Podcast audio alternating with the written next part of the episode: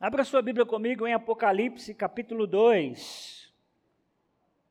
Nós estamos numa série de conversas que nós estamos chamando de aquele que tem ouvidos ouça. Nós estamos estudando as sete cartas de Jesus às igrejas do Apocalipse. Você que tem me acompanhado já há alguns domingos, sabe que hoje nós vamos estudar a terceira carta a carta à igreja de Pérgamo, mas se você perdeu as outras duas mensagens, desafio você a assistir depois no YouTube ou você pode ouvir no Spotify, é IBC Palmeiras, para que você entenda todo o contexto dessas conversas. Mas nós já vimos que Jesus escreve, ah, pede a João, o evangelista, que está na ilha de Patmos, ele está exilado, e Jesus pede a João que escreva cartas a igrejas que estão espalhadas por aquilo que era chamado de Ásia Menor.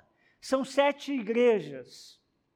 E nós estamos, ao longo dos domingos, estudando carta por carta e versículo por versículo, e percebendo o quanto a mensagem que foi entregue àquelas igrejas é tão importante para nós.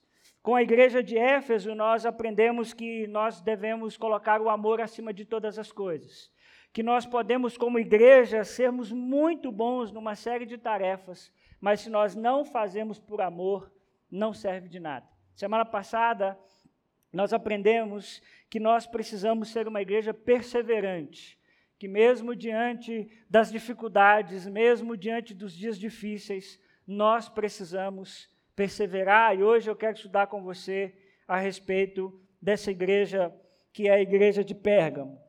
Hoje o tema da nossa reflexão é o cristão e a cultura. Hoje eu quero conversar com você como é essa difícil relação nossa como seguidores de Jesus com a cultura em que estamos inseridos. Pode ouvir música secular ou não pode, pastor? Só pode ouvir música gospel. Pode ir em tal lugar, pode fazer tal coisa. Bom, é isso que eu quero que a gente converse um pouquinho nessa noite. E a gente vai fazer isso olhando para a igreja de Pérgamo, Apocalipse capítulo 2, a partir do versículo 12. Se você está com Bíblia, faça a gentileza de dar uma olhada aí do seu lado e ver se não tem alguém sem a palavra de Deus. E compartilhe, por favor, dá uma olhadinha aí, ver se alguém precisa ah, acompanhar com você. Apocalipse capítulo 2, a partir do versículo 12. Ao anjo da igreja em Pérgamo, escreva: Estas são as palavras daquele que tem a espada afiada de dois gumes. Eu sei onde você vive, onde está o trono de Satanás. Ei, já pensou morar numa cidade assim, hein? Eu sei aonde você vive, onde está o trono de Satanás.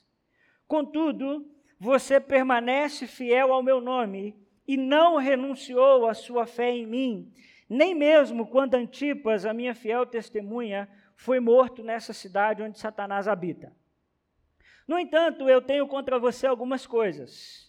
Você tem aí pessoas que se apegam aos ensinos de Balaão, que ensinou Balaque a armar ciladas contra os israelitas, induzindo-os a comer alimentos sacrificados a ídolos e a praticar imoralidade sexual. De igual modo, você tem também os que se apegam aos ensinos dos nicolaítas. Portanto, arrependa-se Senão eu virei em breve até você e lutarei contra eles com a espada da minha boca. Aquele que tem ouvidos, ouça o que o Espírito diz às igrejas. Ao vencedor eu darei do maná escondido. Eu também lhe darei uma pedra branca com um novo nome nela inscrito, conhecido apenas por aquele que o recebe. Vamos orar mais uma vez? Pai, estamos diante da tua bendita palavra e pedimos que o Senhor continue a falar ao nosso coração. Nós já fomos, Senhor, tão abençoados nessa noite, nós já fomos tão visitados pelo teu Espírito nessa noite. Mas mais uma vez clamamos ao Senhor, Pai, fala ao nosso coração. Que o nosso coração e a nossa mente nessa noite sejam terra fértil para te ouvir, Pai. Tira do nosso coração agora qualquer coisa que nos impeça de prestar atenção em tua palavra. É o que nós te pedimos em nome de Jesus. Amém e amém. Bom, irmãos, eu queria que você desse uma olhada nesse mapa. Nós já conversamos sobre a igreja de Éfeso, a igreja de Esmina. o apóstolo João está escrevendo e recebendo essa revelação nessa ilha de Pátimos, e logo aqui em cima está a igreja em Pérgamo. Tá vendo? Nós passamos por Esmina semana passada e aqui nós estamos na igreja de Pérgamo. Ela está mais ou menos aqui, nós temos mais ou menos 100 quilômetros aqui a, a partir de Esmirna é que está a cidade de Pérgamo. Hoje é a atual cidade de Bérgama, na Turquia. Então, se você quiser ir lá na Turquia, você ainda consegue ver é, muito dessa cidade de Pérgamo, que foi uma igreja tão importante no começo. Qual é o contexto é, dessa cidade de Pérgamo? Isso é importante para a gente entender o texto. Ela foi uma cidade, irmãos, muito proeminente. Ela foi uma cidade muito famosa durante muitos séculos, até que os romanos invadiram essa cidade e os romanos transformaram ela numa capital. Pérgamo era um centro religioso absurdo. Qualquer templo de qualquer deus que você quisesse, você encontrava em Pérgamo. Era uma cidade extremamente esotérica. Era uma cidade de muitos templos. Você encontrava, por exemplo, templos para Zeus, você encontrava templo para Atena, Nicéforo, para Dionísio, para Esculápio, que é, você já viu na medicina aquele símbolozinho da serpente? É o deus Esculápio. É essa ideia de um deus que cura. Em Pérgamo você tinha isso muito forte. Você tinha em Pérgamo, de frente o templo a Atena, um templo para Zeus. Eu trouxe um pouquinho aqui só para vocês verem. Uh, gente, pode apagar aqui um pouquinho, por favor. Está acabando apagar essa luz, amém, gente? Oh, glória, aleluia. Aqui, ó. Isso aqui é em Pérgamo, você tem aqui um templo a Dionísio, Lembra de semana passada, a gente falou um pouco de Dionísio, dentro da mitologia, Dionísio é um deus que morreu e voltou a viver. E aqui você tem esse templo, ainda você tem as ruínas, e você tinha esse templo aqui também, a Zeus, que na verdade aqui você só encontra as ruínas, isso aqui é, uma, é meio que uma reconstrução desse templo a Zeus. Veja a altura desse templo. Veja que coisa suntuosa, que coisa bem construída. Então, em Pérgamo, em todo lugar que você ia, você tinha templos a deuses pagãos. E depois que o Império Romano invade Pérgamo e torna Pérgamo essa capital, Pérgamo agora também tem um culto muito forte aos imperadores. Então, os imperadores eram chamados de senhores. Então veja que você tem uma cultura religiosa em Pérgamo muito forte. Absolutamente qualquer Deus que você quisesse encontrar em Pérgamo, você encontrava.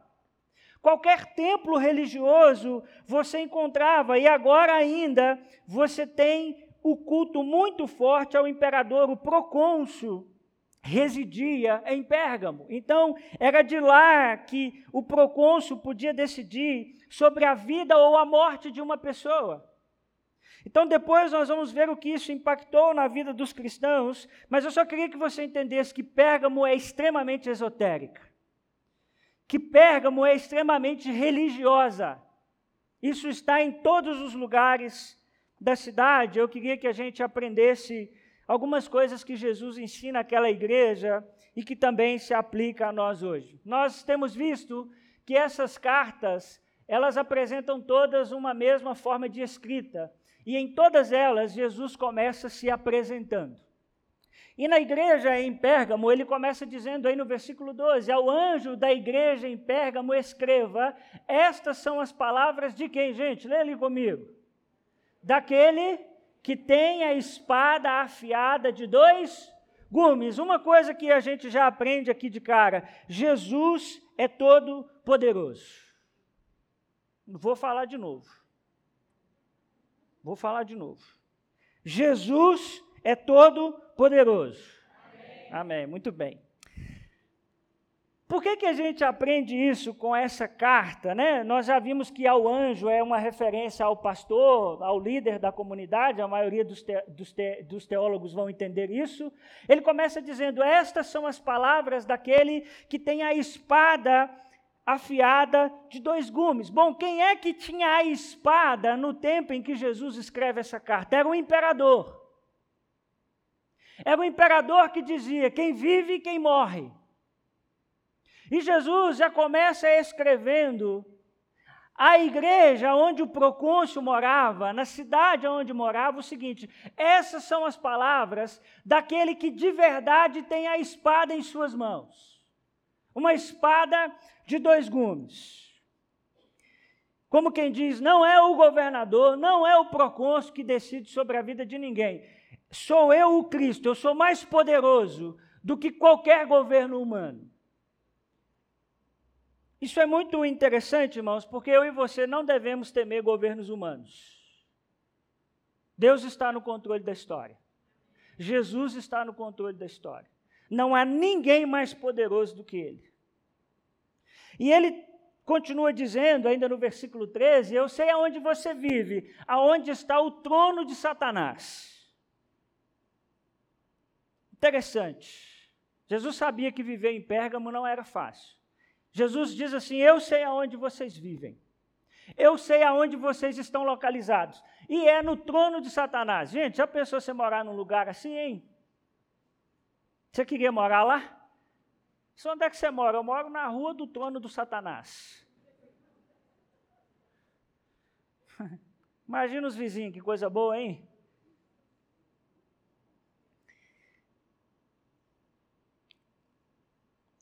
Não entenda trono aqui com essa, essa, essa, essa cabeça tão contemporânea que a gente tem, como se lá em Pérgamo de fato existisse um trono e o Satanás estava sentado no trono. Que é esse trono? Bom, pode ser o. Os teólogos vão dizer que pode ser o templo dedicado a Zeus. Outros vão dizer que esse trono de Satanás, na verdade, pode ser o trono do imperador, que persegue cristãos, que mata cristãos. Mas o, o foco do texto está em nos mostrar o quanto aquela, aquela cidade, aquela igreja, tinha um contexto pesado do ponto de vista espiritual. O quanto aquela era uma cidade pagã. E Roma, irmãos, é muito interessante, porque o pessoal de Roma não gostava muito de confusão. Por isso, aqui na crucificação de Jesus, você já percebeu que vai um jogando para o outro assim?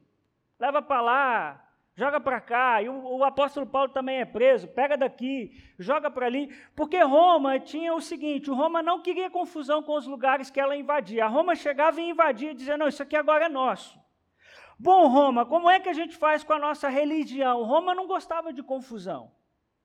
Roma dizia o seguinte: você pode ter a sua religião, você serve Zeus. Bom, faz aí o seu templo para Zeus, não tem problema. Você gosta de qualquer outro deus da mitologia grega. Bom, faz aí o seu templo, não tem problema. Por isso é que Pérgamo é cheio de templo pagão. Roma só não aceitava uma coisa: que não se adorasse o imperador. Tem que adorar o imperador. Então você pode adorar Zeus, Atena, quem você quiser, mas você também precisa dizer que o imperador é senhor. Pergunta: você acha que os cristãos tiveram problema em Pérgamo ou não? Todo, porque os cristãos diziam: não, então, o Senhor é o Cristo. O Senhor é o Jesus de Nazaré. Não é o imperador. E aí tem um problema com Roma. Era a única forma de arrumar confusão com Roma era só se você não adorasse o imperador. E os cristãos, nós vimos isso nas outras cartas, e isso acontece em Pérgamo, os cristãos começam a ser boicotados de todo jeito que você imaginar. Não compre, não vende no comércio da cidade.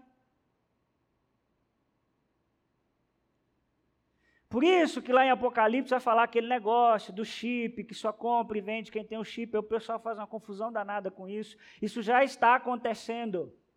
Os cristãos não compram e não vendem enquanto eles não disserem que é o imperador. Muitos cristãos, irmãos, tinham a sua casa confiscada.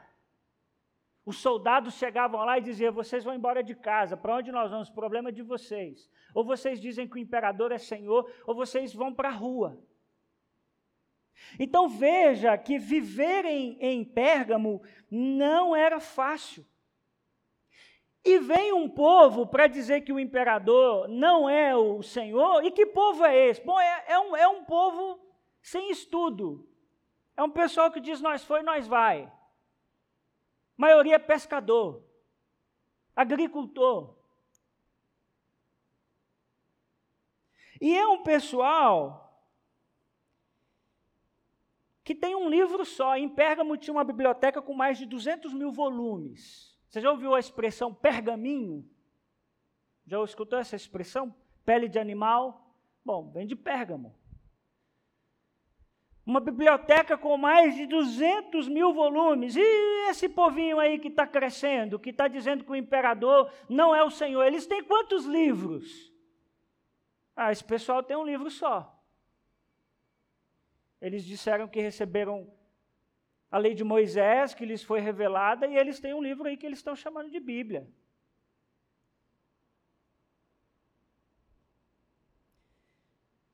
Não, mas esse pessoal tem quantos templos? Não, esse pessoal não tem templo, não. Eles disseram que agora o Espírito habita nas pessoas. Não, não tem mais templo.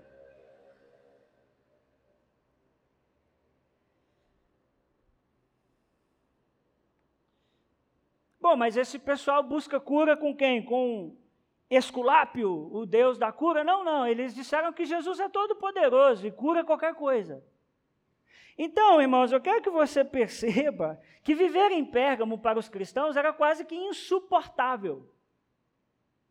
Insuportável. Irmãos, não sejamos inocentes. O diabo trabalhou, trabalha e sempre vai trabalhar para acabar com os cristãos e com, os, com o cristianismo. Não nos enganemos. A igreja cristã, isso a mídia não fala, não, viu? Ela é perseguida desde o seu nascimento. Agora, nesse momento, tem irmãos nossos espalhados pelo mundo, cantando, balbuciando. Porque se emitir um som, o governo pega. E se pegar, está morto. Tem irmãos nossos que agora estão dentro de uma caverna não tem luz, não tem ar-condicionado, tem nada. Caverna. Escuro. E não liga a lanterna do celular, não, que alguém pode ver. Isso acontece desde o primeiro século.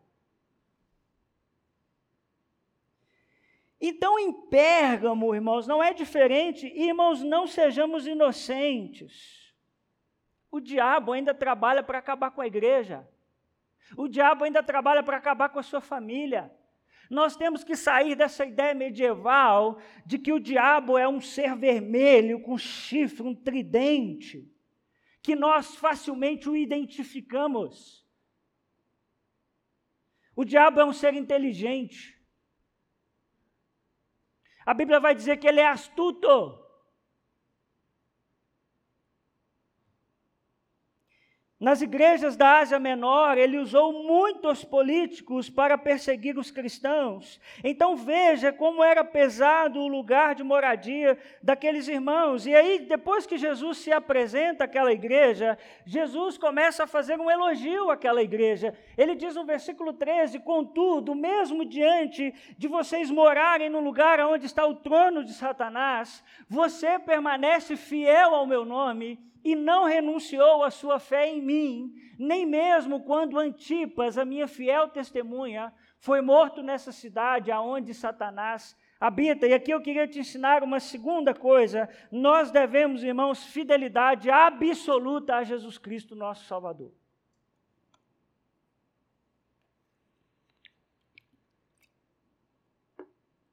Muito interessante que, mesmo diante desse cenário tão difícil da cidade de Pérgamo, Jesus elogia aquela igreja e diz: Vocês têm permanecido fiel ao meu nome e não renunciou à fé de vocês em mim. vocês estão perdendo dinheiro, vocês estão perdendo a vida, mas vocês não renunciaram à sua fé em mim.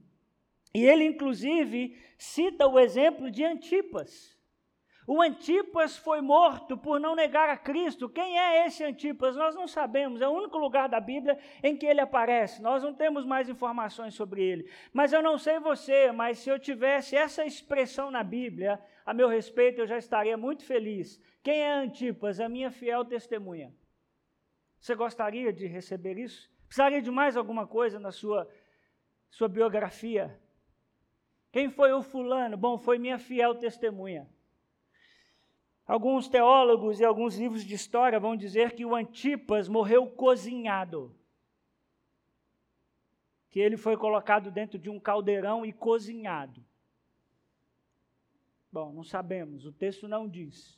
É uma possibilidade. Mas veja que naquela cidade, naquela igreja, alguém já tinha perdido a sua vida de uma maneira muito drástica por amor a Jesus. E, irmãos, assim deve ser a nossa vida de fidelidade plena a Jesus Cristo. Nós devemos amar, irmãos, Jesus a tal ponto de não amarmos mais nada além dele. Nada mais pode ocupar o nosso coração de maior amor do que pelo Cristo que é o amado de nossas almas. Você não pode amar mais o seu trabalho do que a Jesus. Você não pode amar mais ao seu filho, a sua filha, a sua família mais do que a Jesus.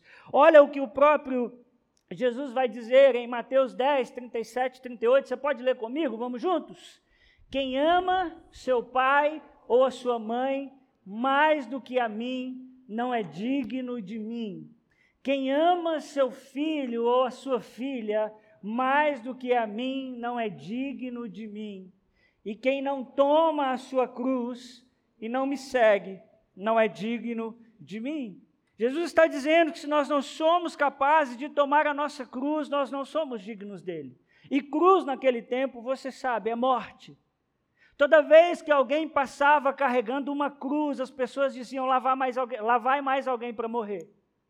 Jesus está dizendo: se você não entregar a sua vida por completo aos, aos meus cuidados, você não é digno de mim. Então, irmãos, nós precisamos entender isso, devemos fidelidade absoluta a Jesus, como aqueles irmãos.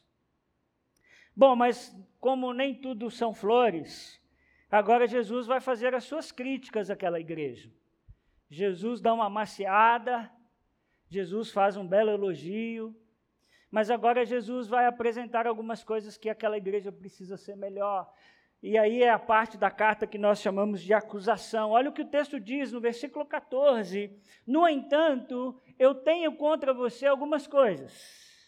Você tem aí pessoas que se apegaram aos ensinos de Balaão, que ensinou Balaque a armar ciladas contra os israelitas, induzindo-os a comer alimentos sacrificados a ídolos e a praticar imoralidade sexual. Você entendeu? Entendeu? Quem entendeu? Quem não entendeu? Pouco se tiver coragem, né? Eu vou explicar para vocês quem é Balaque, quem é Balaão, essa coisa toda. Uma coisa que, terceira coisa que eu quero ensinar para você é o seguinte: nós temos que cuidar da nossa doutrina. A igreja de Jesus Cristo precisa cuidar da sua doutrina. E olha que interessante que Jesus ele não é contra a igreja de Pérgamo, mas contra algumas coisas que acontecem lá. Ele começa dizendo o seguinte: você tem aí pessoas, ou seja, parece que existe um grupo da igreja que está praticando o que Jesus vai acusar, ou seja, pessoas que se apegaram aos ensinos de Balaão, ou seja, agora a palavra não é para toda a igreja, mas aparentemente para um grupo que estavam fazendo coisas que estavam desagradando a Jesus. Que coisas eram essas que estavam desagradando a Jesus? O pessoal estava se apegando aos ensinos que ele vai chamar aí de Balaão e depois os ensinos dos nicolaítas, que alguns teólogos vão entender que na verdade é o mesmo grupo. Irmãos, presta atenção, o que Jesus está dizendo é muito importante. Aqui eu quero amarrar o nosso diálogo sobre a questão da cultura e como a gente se relaciona com a cultura. Na sua casa, se você quiser, leia Números do capítulo 22 ao capítulo 24. É a história que Jesus traz para a conversa. Jesus traz uma história sobre a respeito de Balaão, que ensinou Balaque a armar ciladas contra os israelitas. O Balaão é um profeta que as histórias dele está lá em Números 22 a 24 e é um falso profeta. E o Balaque é rei de Moabe. Os moabitas, inimigos dos israelitas. O rei de Moabe, o Balaque, chamou o Balaão, que era falso profeta, e disse assim: Balaão, eu tenho um serviço para você, vou te dar uma grana, eu quero que você amaldiçoe o povo de Israel. Que você lance pragas sobre o povo de Israel. Porque esse pessoal está crescendo e esse pessoal vai invadir. Esse pessoal saiu da escravidão do Egito, está chegando até Canaã, nós vamos ter problema com esse pessoal. Então, por favor, lance pragas, maldições sobre esse povo, você que é um falso profeta. Acontece uma coisa muito interessante no texto. Toda vez que o, o Balaão se levanta para amaldiçoar o povo de Israel, ele abençoava. Deus trocava as palavras do Balaão e ele abençoava o povo de Israel. Aí o Balaão disse assim: Ô, ô Balaque, está meio difícil, o homem é poderoso mesmo. Não estou conseguindo fazer esse negócio, não. Mas eu vou te dar uma estratégia. Gente, presta muita atenção nessa história. Sabe o que você vai fazer, Balaão? Você vai pegar umas mulheres moabitas, mas você vai pegar assim, só mulher bonitona. E nós vamos pegar essas mulheres e nós vamos introduzi-las e dá-las aos homens de Israel.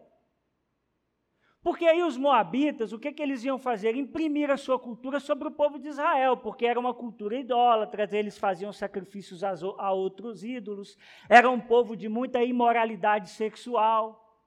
Então, o que, que o, o, o Balaão sugere ao Balaque? Balaque, nós precisamos misturar as coisas de uma maneira muito sutil, de forma que quando Israel acordar para a vida, eles estão imersos em imoralidade sexual, imersos nessa cultura idólatra.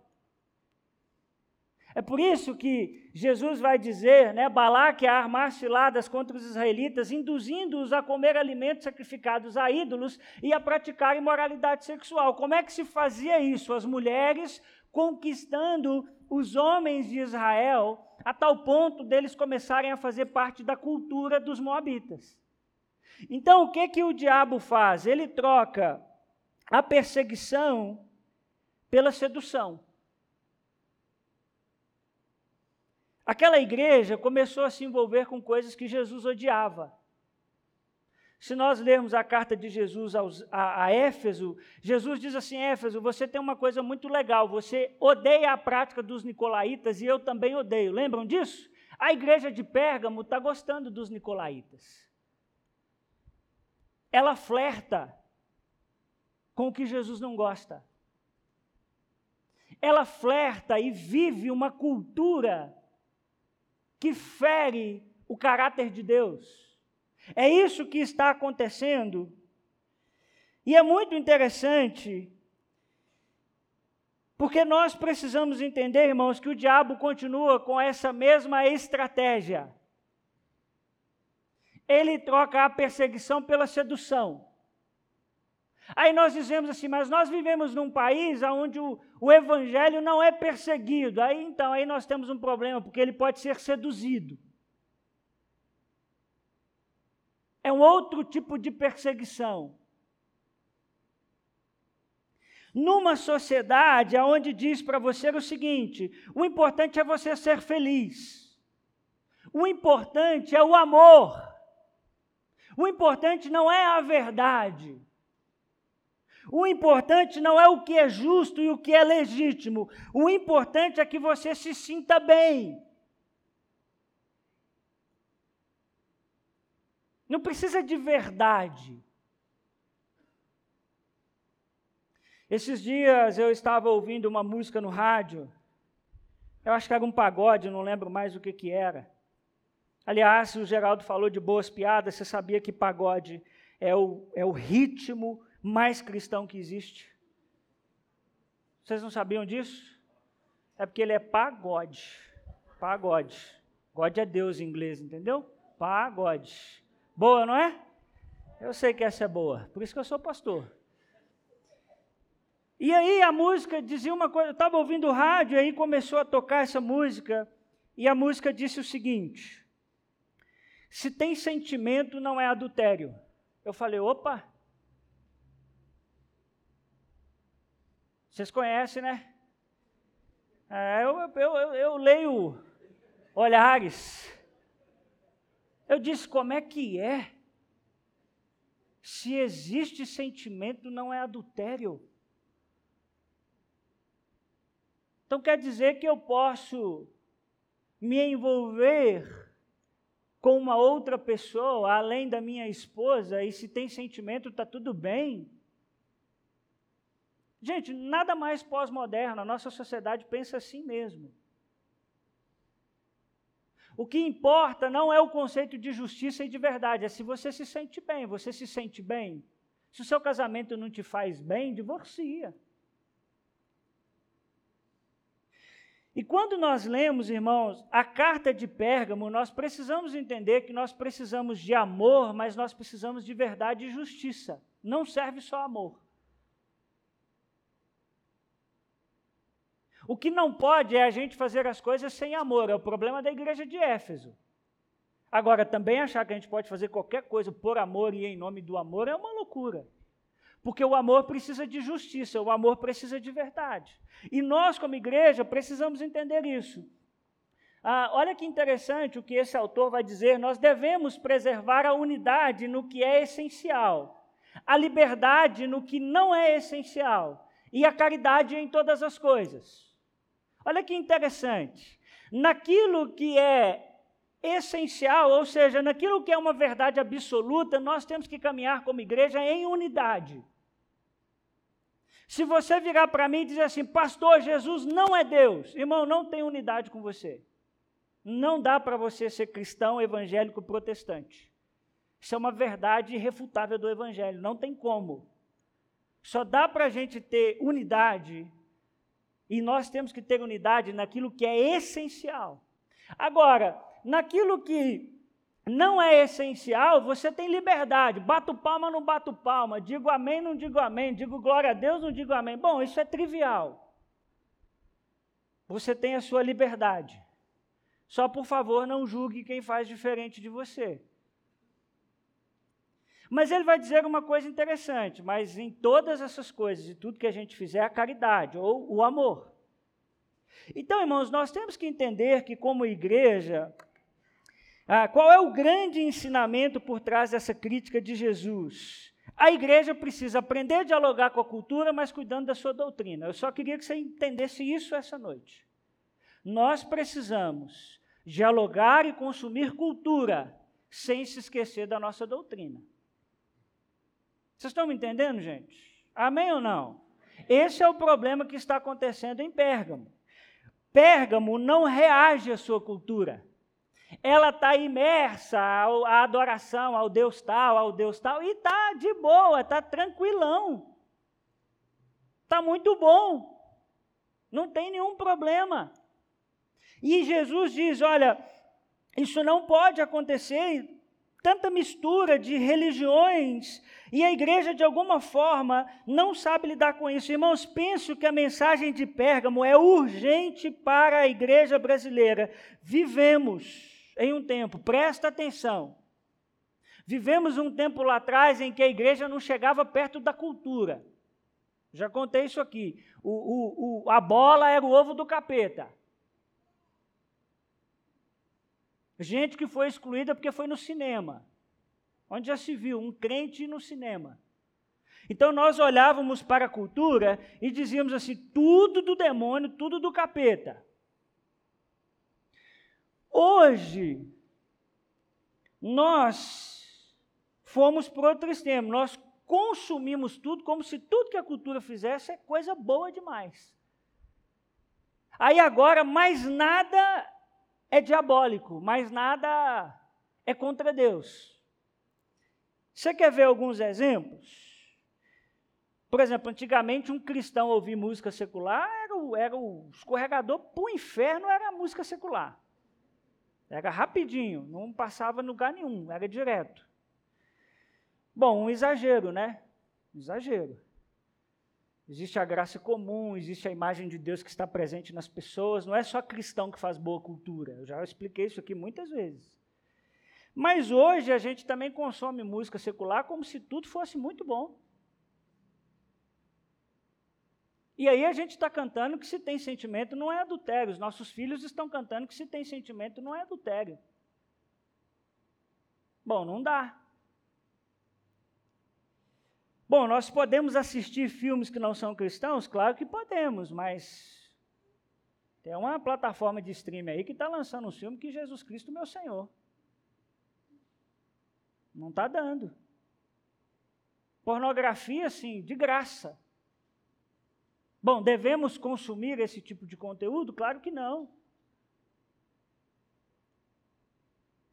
Então parece que nós estamos sempre nesses extremos, né?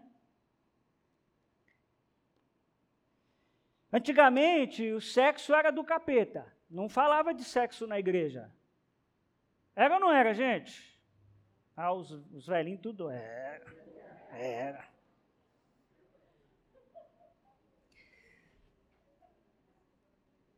Aí é o extremo, né? Hoje em dia a galera sai do culto e vai transar.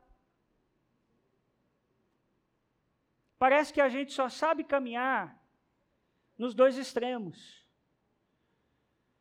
Ou a gente olha para a cultura e demoniza tudo, ou a gente olha para a cultura e acha que tudo da cultura é muito bom. Esse é o problema da igreja de Pérgamo, irmãos. Atenção, a mensagem de Pérgamo é urgente à igreja brasileira. É uma igreja que está imersa numa cultura pagã e não se posiciona diante da cultura pagã.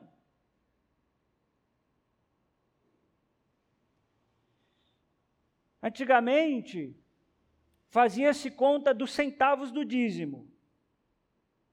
Se tivesse 37 centavos, dava os 37 centavos.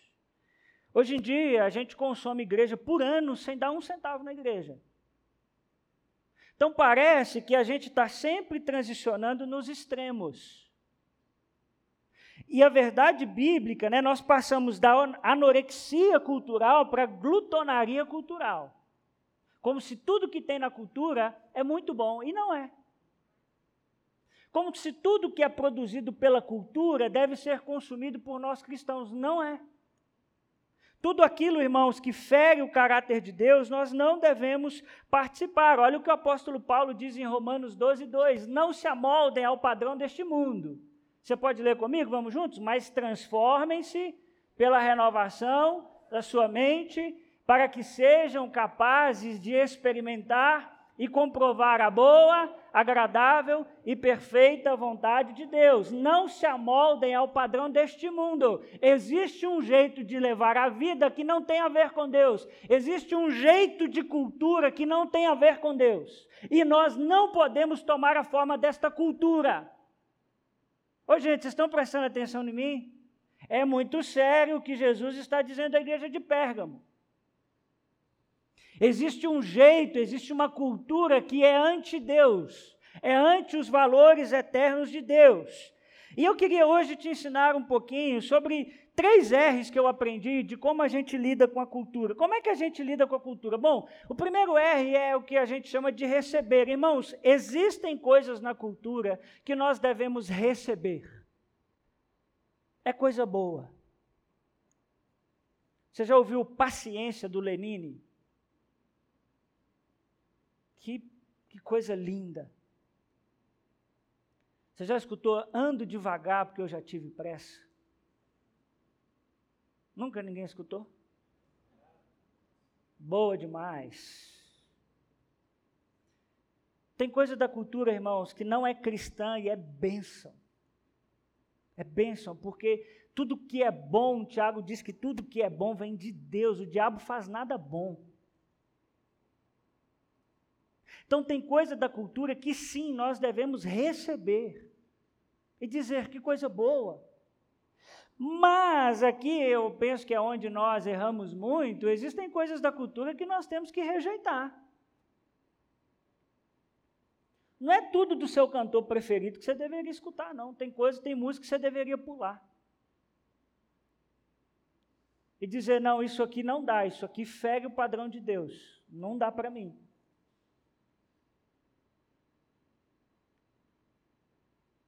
Tem coisa, tem filme que você deveria dizer assim, rapaz, aqui não está dando mais não, caminhei até aqui, não dá mais. Então tem coisa, irmãos, que nós devemos sim rejeitar. Por exemplo, pornografia. Não tem valor redentivo, não tem nada a ver com os cristãos. Mas hoje a gente consome pornografia de uma maneira muito mais branda. Você está vendo um filme, o filme é do Stuart Little, sei lá, qualquer outra coisa, você diz, não, esse aqui é. Esse aqui é fichinha. Do nada tem um casal transando, você diz, não é possível. E aí a gente vai consumindo essas coisas como se fosse normal. Não, esse diretor de cinema aqui, ele é muito bom, tudo que ele faz é muito bom. Cuidado. Esse cantor aqui secular é muito bom, tudo que ele faz é muito bom. Cuidado. Tem coisas que nós deveríamos olhar e dizer: não, isso aí não tem a ver com, com o meu Senhor, isso aí fere o caráter de Deus. Nós não podemos, irmãos, cantar uma música que diz que se tem sentimento não, não tem adultério. Desculpa, não, nós não podemos fazer. Desculpa nada, nós não podemos fazer isso. Está errado. Adultério é adultério. E ponto. Nós não podemos permitir que os nossos filhos consumam isso. E tem coisas da nossa cultura que nós precisamos redimir. É possível, há coisas na cultura que não são ruins em si mesmas, mas podem ser usadas de uma forma pecaminosa e, portanto, precisam ser redimidas pelo povo de Deus. Por exemplo, roupas, parte de um filme, de uma música. Você não precisa parar de ver o filme, pula parte do filme. Você não precisa ignorar o álbum todo, ignore aquela música. Então, com cultura, a gente lida, irmãos, com esses três R. Se você guardar isso aqui e conseguir praticar, você vai lidar muito bem com a cultura. Tem coisa que você deve receber, coisa que glorifica a Deus, coisa boa, coisa bem feita. Tem coisa que você deve rejeitar. Você olha e diz: não, isso aqui não dá, isso aqui é contra os valores de Deus. E tem coisas que você pode redimir. Isso aqui é bom, isso aqui é ruim. Gente, deu para entender? Amém? Mas, por favor, irmãos, rejeite tudo aquilo que é contrário à palavra do Senhor. Tenha essa coragem. E eu queria te perguntar: o que é que você tem consumido? Você, como cristão, precisa pensar nisso. O que é que você tem consumido? E por causa da sua negligência, aquela igreja foi grandemente exortada. E aí nós passamos a parte da exortação. Olha só, portanto, arrependam-se, senão eu virei em breve até você e lutarei contra eles com a espada da minha boca. Outra coisa que eu queria te ensinar, nós precisamos voltar para as escrituras. Os cristãos de Pérgamo precisavam se arrepender. Jesus diz: Eu preciso que vocês se arrependam. E só tem um jeito daquela igreja se arrepender, voltando para as Escrituras, prestando atenção no que Deus havia dito aos seus antepassados e a eles mesmos. E assim, irmãos, é na nossa vida. Jesus claramente diz que se eles não se arrependessem, eles seriam disciplinados por isso. E o que seria esse arrependimento? Uma volta à palavra de Deus. É muito interessante que Jesus chama aquela igreja ao arrependimento. E ele diz que ele os combaterá com a espada de dois fios que sai da sua boca, e com essa espada ele vai disciplinar os ímpios daquela igreja. É muito interessante, irmãos, nós precisamos urgentemente voltar à palavra de Deus, porque ela nos mantém firmes na doutrina. Amém? Agora, por favor, é voltar nas Escrituras, não é na, nosso, na nossa tradição, não é no que a gente gosta, não é no que a gente acha, nas Escrituras. Nas Escrituras. E o texto termina, como sempre, nos fazendo uma promessa, fazendo uma promessa àquela igreja. E outra coisa que eu queria te ensinar é que a Bíblia nos aponta para Cristo. Aquele que tem ouvidos, o tema da nossa série de mensagens, ouça o que o Espírito diz às igrejas: ao vencedor eu darei do maná escondido. Bom, aqui são duas garantias para aquela igreja e também para nós. A primeira é o maná escondido. Quem já viu esse maná? Eu nunca vi, está escondido. Mas é muito interessante que o maná, você lembra de maná? Em algum momento da Bíblia tem maná? No Antigo Testamento, não é isso? Nos remete aos 40 anos, aonde o maná foi o alimento de Israel no deserto, até o momento em que o pessoal entrou em Canaã. E é muito interessante que depois também Deus instruiu ah, Moisés a colocar um jarro de maná dentro da arca da aliança, escondendo-o assim de vista.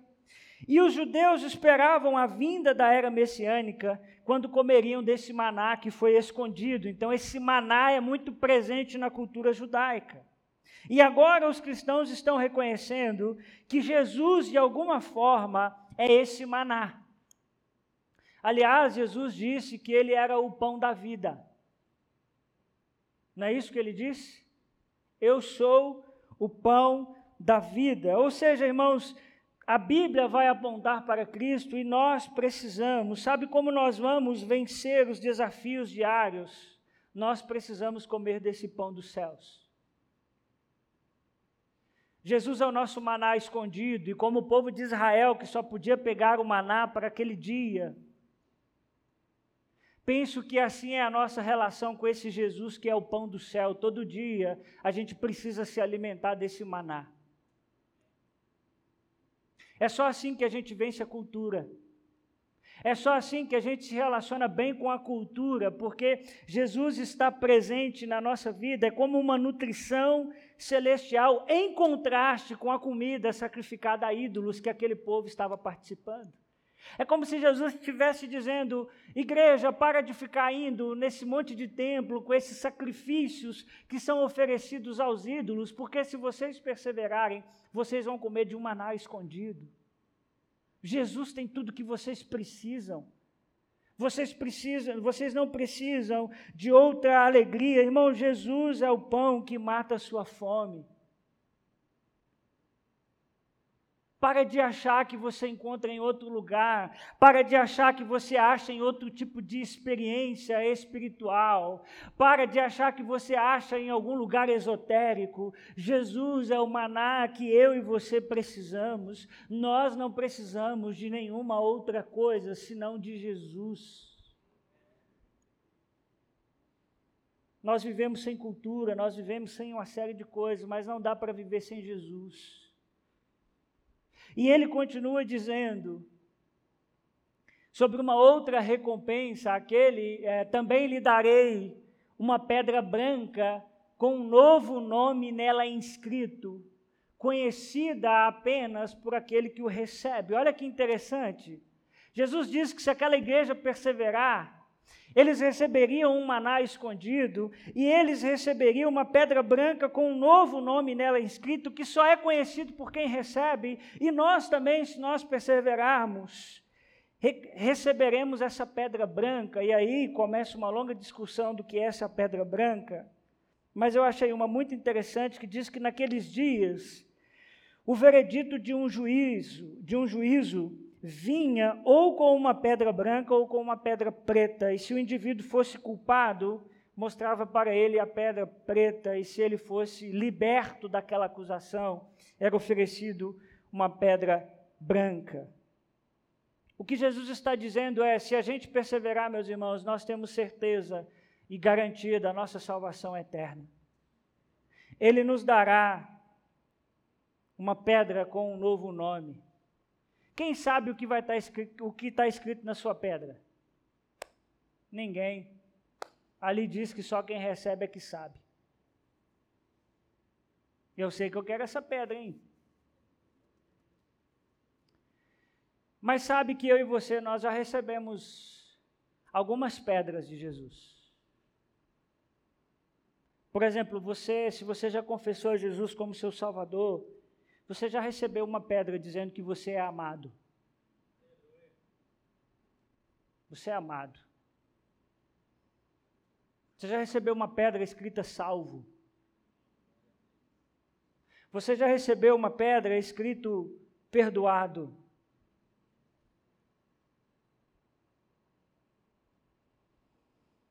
Uma pedra que nos garante o convite ao banquete eterno com Jesus, de novo, hein, contrastando as comidas sacrificadas aos ídolos naquele tempo. Jesus está dizendo: não tem problema se vocês não são convidados para os maiores banquetes da cidade, que são dedicados ao imperador, a qualquer deus pagão. Vocês um dia entrarão no meu banquete celestial, vocês receberão uma nova pedra. Por isso, o nosso coração, irmãos, é só de Jesus. A gente não vende o nosso coração para cultura, para ninguém. Para ninguém. Porque nós temos uma pedra que nos diz que nós somos amados. Nós temos uma pedra escrita o nome de Jesus e Jesus é suficiente.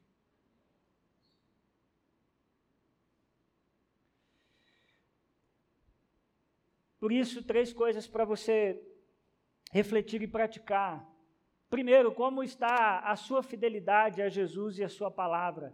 Se Jesus hoje dissesse a você algo, ele diria como disse a igreja de Pérgamo. Que ele diria a você? Segundo, reveja o que você tem consumido da cultura. Ô irmão, para hoje mesmo. Se você está consumindo alguma coisa que não tem a ver com Deus, tira da sua vida, tira da sua casa. Para de achar que tudo é bonitinho, não é.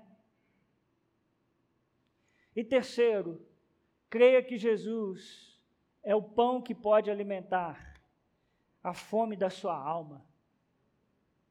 Nós não precisamos de banquetes dedicados a, a ídolos. Temos o pão do céu. Temos o convite para o banquete eterno.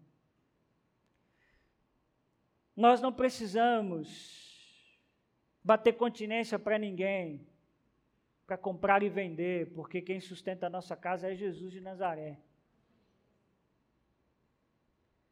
Jesus é tudo que nós precisamos. Essa é a igreja de Pérgamo. Essa é a mensagem à igreja de Pérgamo. Quem tem ouvidos, ouça o que o Espírito diz às igrejas. Deus te abençoe em nome de Jesus. Amém. Nós cantaremos mais uma vez.